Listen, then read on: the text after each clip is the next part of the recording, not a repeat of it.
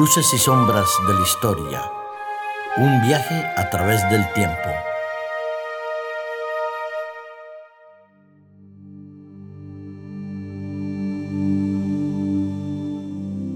Hoy tengo yo la responsabilidad y también el, privilegio de poder conducir el programa y de poder saludaros y daros la bienvenida a Luces y Sombras de la Historia una semana más. Estoy aquí con Darío Sangüesa, nuestro experto, profesor y amigo también. ¿Qué tal, Darío? Muy bien, encantado de estar aquí contigo. Hoy dando el salto mortal hacia adelante, Aitor, en nuestros controles y también en la voz del presentador. Soy Aitor Hidalgo, que normalmente estoy en el control de sonido, pero mm, hoy voy a estar aquí también frente al micrófono, eh, disfrutando de la explicación, disfrutando del repaso que hagamos de la historia. Hoy en este programa vamos a hablar de un personaje que me parece interesante no solo por mm, eh, su trayectoria, por, eh, su vida, sino porque forma parte de la historia reciente de España relativamente. ya estamos en el siglo XX. Entonces, hoy vamos a hablar de Alfonso XIII, el bisabuelo de nuestro actual rey, Felipe VI. El caso es que Alfonso XIII comienza muy pronto a ser rey, prácticamente desde, desde apenas haber recién nacido, y esto es debido a la causa de la muerte de su padre Alfonso XII.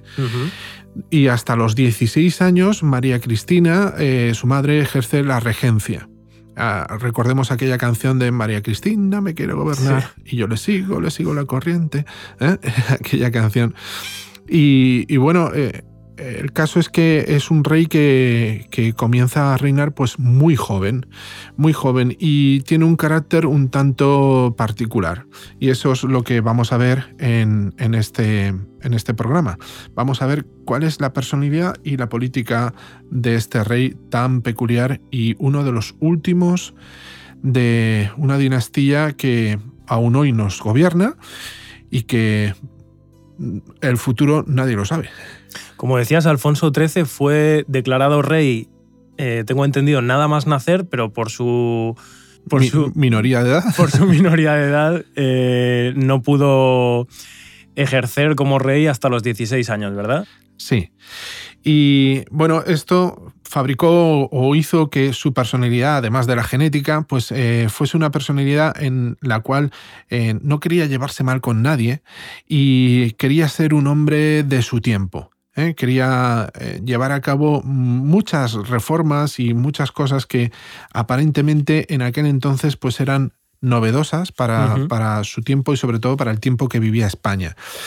Y el caso es que, bueno, pues eh, estaba con esa alternancia de poderes que significó la restauración y que, pues, en, unos momentos estaban los conservadores, en otros momentos estaban los liberales, y él eh, poco a poco fue metiéndose en la política de la nación e interviniendo muchas veces en eh, muchas crisis de gobierno crisis que se llegaron a, llamar crisis orientales porque se llevaban a cabo dentro del Palacio de Oriente, dentro de, lo que sería la, Casa Real. Y la verdad, ese, ese carácter pues no hizo mucho bien. Recordemos que eh, otra característica suya y que también eh, no cuajó muy bien en, en, el resto de la sociedad española es que se casó por amor se casó por amor. Esto, esto es algo novedoso en el siglo XX mm. y que ya empezaba a ser algo eh, habitual a lo largo de, todo el siglo XX, pero hasta ese momento eh, las familias mm, de la alta aristocracia y, las familias de bien y pues todos concertaban los casamientos. Y él, siendo rey, eh, se casa por amor. Y ese casamiento ya comienza mal, con un atentado anarquista que, por casi les cuesta la vida. Y bueno. El, mismo día de la boda, ¿verdad? El mismo día de la boda, sí. Y, y tiene este rey tiene mm, varios atentados que intentan acabar con su vida y esto también le, desestabiliza emocionalmente y, le crea una, una, personalidad un tanto diferente. También intenta ayudar a las víctimas de la Primera Guerra Mundial. ¿eh? Se establece España como un país eh, neutral y que quiere ayudar a las víctimas, tanto de un bando como de otro, no da, lo mismo. Y eso favorece también, junto con la estructura económica global, esos felices años 20, pues intenta eh, meter a España un poquito en lo que sería la, la onda que hace posible que eh, los países abandonen el subdesarrollo para iniciar el desarrollo. Pero todo esto no, no, lo lleva a buen término, no, no tiene decisiones firmes, no tiene decisiones con un golpe encima de la mesa, sino que son decisiones siempre a medias, siempre eh, eh, sin tener en cuenta la, la, estabilidad social que era necesaria en aquel momento. Y, muchas veces pues eh, los tumultos en las calles, las huelgas, eh, los atentados terroristas de, por parte de ciertas fuerzas políticas, pues hacían eh, imposible que hubiese una paz y una estabilidad en la España de, aquel principio del siglo XX. Además a todo eso le tenemos que añadir la terrible derrota en el norte de África con la derrota anual y la verdad todo, todo eso hace que, la monarquía llegue a un momento crítico en el cual se necesita alguien que pues ponga orden, alguien que dé un manotazo encima de la mesa, ¿no? Y, diga, pues aquí estoy yo, no os preocupéis y vamos a hacerlo eh, todo con mm, disciplina y con una medida de orden mm, muy severa. Es entonces cuando en 1923, pues eh, hay una especie de golpe de Estado promovido también por la monarquía y en la cual Miguel Primo de Rivera pues, eh, figura como dictador, único dictador militar y que justo pues establece una dictadura que en muchos casos se ha dado a llamar dicta blanda, pero, pero bueno, establece una dictadura que eh, surge precisamente desde la Capitanía General de Cataluña, que es donde él estaba como capitán general eh, Miguel Primo de Rivera. Antes de llegar a este episodio de la dictadura de, y al golpe de Estado de Miguel Primo de Rivera, la, situación que había en España en, esas primeras décadas ¿no? del, siglo XX era una situación bastante inestable, ¿no? Eh, en lo político, en lo social. Sí, había, había muchas fuerzas que estaban intentando coger, coger ímpetu, coger eh, mayor movimiento, como las fuerzas anarquistas o las fuerzas comunistas, y también había o, estaba empezando a nacer un cierto sentimiento anticlerical eh, ante, iglesia y ante todo poder de caciques o de nobles que habían ejercido eh, su poder de manera despótica y siempre menospreciando al pueblo. Y entonces, tanto por un lado como por el otro, tanto por, la, por el, bando de los conservadores como por el bando de, los de izquierdas, pues había, había tumultos, había grandes huelgas y había grandes peticiones de, un nuevo orden, una república. Ya se empezaban a ver esas primeras peticiones de república. Tengo entendido que en la sociedad española en ese momento tampoco se vio de, forma muy positiva el, apoyo o el, la posición que tomó Alfonso XIII respecto a la guerra de Marruecos. ¿no? Eso le, le pudo restar popularidad entre la gente. Sí, porque fue un desastre, un desastre completo. Más de 10.000 españoles murieron allí. Y la verdad es que eh, las fuerzas de Marruecos, apoyadas por Francia, pues eh, hicieron una victoria bastante, bastante contundente. Cosa que luego eh, Primo de Rivera, para afianzar su posición también, y, bueno, Primo de Rivera era esta tendencia abandonista que quería abandonar eh, esas posiciones, pero por porque se lo marca el rey, pues tiene que, hacer de nuevo recuperar territorio y en el desembarco de, de Alucenas, pues eh, allí eh, establece una victoria contundente porque Primo de Rivera era general, era alguien que sabía de estrategia. y, allí pues se establece pues una victoria bastante buena que le reafirma un poquito, le da un poquito más de, tregua en su poder de la nación. Y, la verdad eso también le da un poquito de respiro a Alfonso XIII mientras está la dictadura de Primo de Rivera. Pero recordemos que España eh, llevaba ya un atraso bastante fuerte, un atraso económico bastante fuerte con respecto al resto de los países de Europa, que el resto de los países de Europa habían logrado eh, reunificar sobre todo las comunicaciones y los distintos países, tal más o menos como los conocemos hoy en día, sobre todo Francia, eh, el Reino Unido, Italia, Alemania, habían logrado reunificar fronteras interiores y habían conseguido vías de comunicación rápidas y económicas como eran las vías fluviales, que en territorios con una llanura bastante buena, como son Francia, Alemania o Inglaterra, pues hacían posible que tanto las vías fluviales como el ferrocarril eh, hiciesen posible que el comercio interior y de paso fortalecer el comercio exterior fuese muy bueno. En nuestro país eso no se podía dar así como así porque eh, nuestro país es el segundo país más montañoso de, Europa. el primero es Suiza. Entonces, eh, en esa cuestión, la, facilidad de comunicaciones interiores que había sido abordada ya por Carlos III en el siglo XVIII, eh, eliminando las, aduanas interiores, pues no podía ser por eh, sencillamente la, dificultad del territorio. ¿eh? La dificultad del territorio era tremendamente agreste y yo siempre recordaré, por ejemplo, un profesor de, mi facultad que nos puso un documental de 1976-77 sobre un determinado lugar un determinado territorio, no lo quiero decir a nuestros oyentes porque a, lo mejor algunos ofende, pero que aún estaban con el arado romano. ¿eh? La, revolución del año 1000 del, del, arado de vertedera no la habían conseguido. Mm. Aún estaban con el arado romano, ese palo que, que, ara la tierra y ya está, que la araña.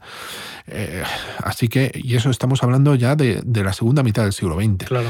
Así que las dificultades en comunicaciones estaban haciendo posible que eh, se polarizasen, hubiese varios polos industriales, sobre todo en Cataluña y en País Vasco, donde la población obrera, pues eh, muchas veces reclamaba derechos y en esa reclamación de los derechos pues utilizaban la huelga o los atentados para hacer más visibles sus peticiones. ¿Y cómo, cómo surge este eh, futuro dictador Miguel Primo de Rivera desde Cataluña? como una solución a la inestabilidad que había en ese momento? Como... Sí, surge, surge pues eso, poniendo un poquito de, orden en, todo lo que había y, haciendo posible que el, la sección militar del Estado, el, poder militar, pues eh, ocupe las calles y, tenga una mayor presencia en todos los sitios y se repriman con más dureza eh, ciertos movimientos eh, de izquierdas que habían surgido previamente. Esto junto a la victoria de Lucemas, del desembarco de Lucemas y, junto con eh, algunas medidas, por ejemplo, la, red de carreteras radial, él la mejora y hace posible que muchas carreteras que saliendo de las nacionales 1, 2, 3, 4, 5, pues hacía posible que se comunicasen con otros territorios, ¿vale? Eh, hacen posible que, España se vertebre un poquito mejor, que vaya un poquito mejor, pero muy poquito mejor, eh, a cambio de la pérdida de ciertas libertades que significaba la dictadura, como la libertad de reunión o la libertad de expresión. A mí me sorprende que, en este momento, cuando Miguel Primo de Rivera da el golpe de Estado, eh, Alfonso XIII lo apoya. Sí, no es, un golpe de Estado a, la usanza que quita todo, todo el gobierno, sino que eh, no solo lo apoya Alfonso XIII, sino que prácticamente lo promueve. Entonces, esto es algo que es un golpe de Estado muy raro, ¿eh? muy raro. Y Miguel Primo de Rivera, pues establece un precedente que, hace imposible que el resto de la población española lo, asuma como, como, propio. Hemos dicho antes que eh, ejerce cierto, cierta labor social de represión, eh, cierta labor social en cuanto a la mejora de las comunicaciones, leve mejora de las comunicaciones pero la verdad es que quita algunas libertades. ¿eh? Ya hemos dicho la libertad de expresión, la libertad de reunión, la libertad de asociación, todas esas libertades quedan reprimidas y eso eh, crea un efecto contrario. ¿no? Hay una acción, pues hay una reacción aún peor de lo que estaba antes.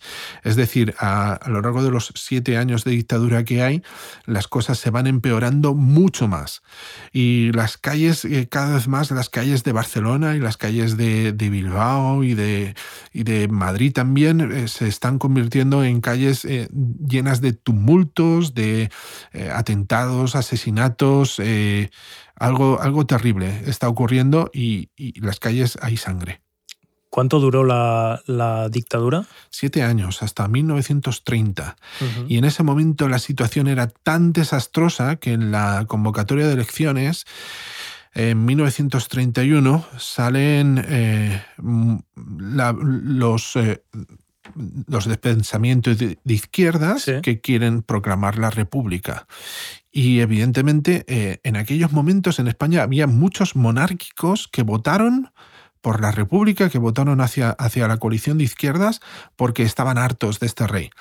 Tengo, entendido que en ese momento Alfonso XIII eh, hizo algún esfuerzo por volver a restaurar la monarquía, también era su intención, pero, pero lo que tú dices, la gente ya ni confiaba en él, ni, ni quería que volviera un rey que no había tenido la capacidad de poner orden cuando había que poner orden y de tomar decisiones firmes.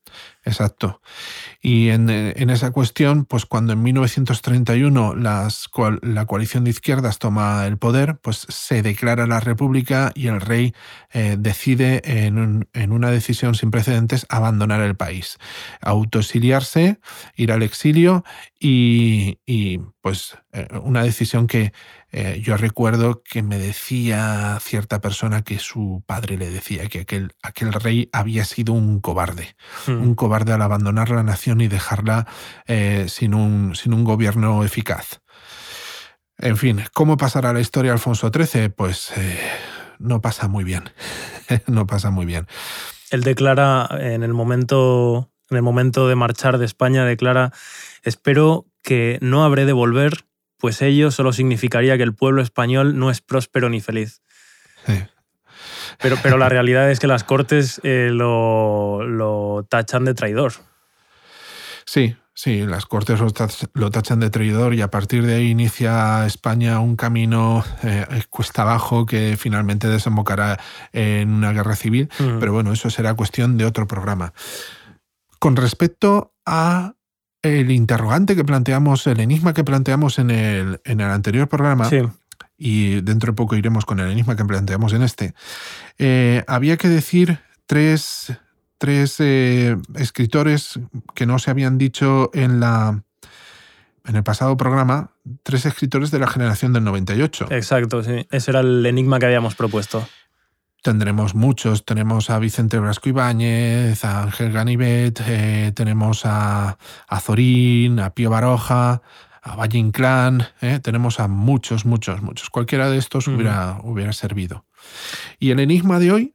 El enigma que vamos a proponer hoy es mencionar a un político que fue político durante la época de la República, que fue especialmente brillante en el arte de la oratoria, ¿verdad? Sí, ese, ese político eh, algunos pueden compartir sus ideas, otros no, pero lo, es, lo, que es cierto es que eh, es posible que ese político sea uno de los mejores oradores que hemos tenido en, nuestro, en nuestra historia. Pues nada, ahí dejamos el enigma para los oyentes, que quien quiera lo responda. Ya sabéis que mm, ofrecemos el libro El conflicto de los siglos de la escritora Ellen G. de White a todo aquel que responda. no, no es necesario ni siquiera responder bien, sino responder. Y bueno, Alfonso XIII vive en el exilio durante unos cuantos años y tengo entendido que muere en la ciudad de Roma en el año 41. Sí, y hasta el año 76 en la época de, la transición, su, su, hijo no, lo puede, no puede traer los restos a Madrid. Hasta, hasta de muerto Franco no puede traer los restos. En fin, eh, son cosas que pasan. A mí me gustaría sacar una, aplicación espiritual de todo esto, y es que eh, en nuestra vida no somos reyes, ¿verdad? A lo mejor alguno me escucha que sí. pero no, la mayoría de nuestros oyentes y, nosotros no somos reyes, pero sí que podemos aprender de, la vida de, de, los personajes históricos de los que hemos tratado. Y sí que es necesario ser consecuente tanto con nuestras creencias como con nuestros actos. Y las medias tintas nunca llevan a buen puerto. ¿eh? Entonces, siempre hay que mantener la coherencia y, y establecer prioridades y cuando en algún momento tengamos que defender nuestras ideas políticas o nuestras creencias religiosas, eh, siempre debemos de hacerlo de una, manera, de una manera coherente y consecuente. A mí también me gustaría que nos quedemos con que hay muchos reyes que hemos repasado y que, y que se nos han quedado en el tintero también, algunos mejores, otros peores pero tenemos una esperanza mayor en, en, un rey supremo, en un, en un ser superior que está al final está al control de todo Y, y como dice el texto bíblico, 1 de Timoteo 1.17, al Rey de los siglos, inmortal, invisible, al único y sabio Dios, a Él sea el honor y la gloria por los siglos de los siglos. Ese es el Dios en el que creemos Darío y yo y los que Sí. hacemos este podcast y queremos vivir con la confianza en Él y con la esperanza de que algún día Él resolverá los males de este mundo. Sí. Pues dejamos aquí el tema de Alfonso XIII. Ha sido un placer, Darío, como siempre. Gracias por acompañarnos. Gracias a ti. Y a vosotros que nos escucháis, pues también recordaros lo que, lo que siempre os recordamos, que podéis escribirnos al correo electrónico hola.homemedia.es para mandarnos ahí la respuesta al enigma. Y también podéis dejar vuestros comentarios en iVoox, eh, cualquier sugerencia que tengáis, sugerencias de posibles temas también que os interesarían, de qué os gustaría que hablemos en futuros programas, de bueno, cualquier cosa que se os ocurra. Continuamos la semana que viene con un nuevo programa, así que os esperamos. Un fuerte abrazo.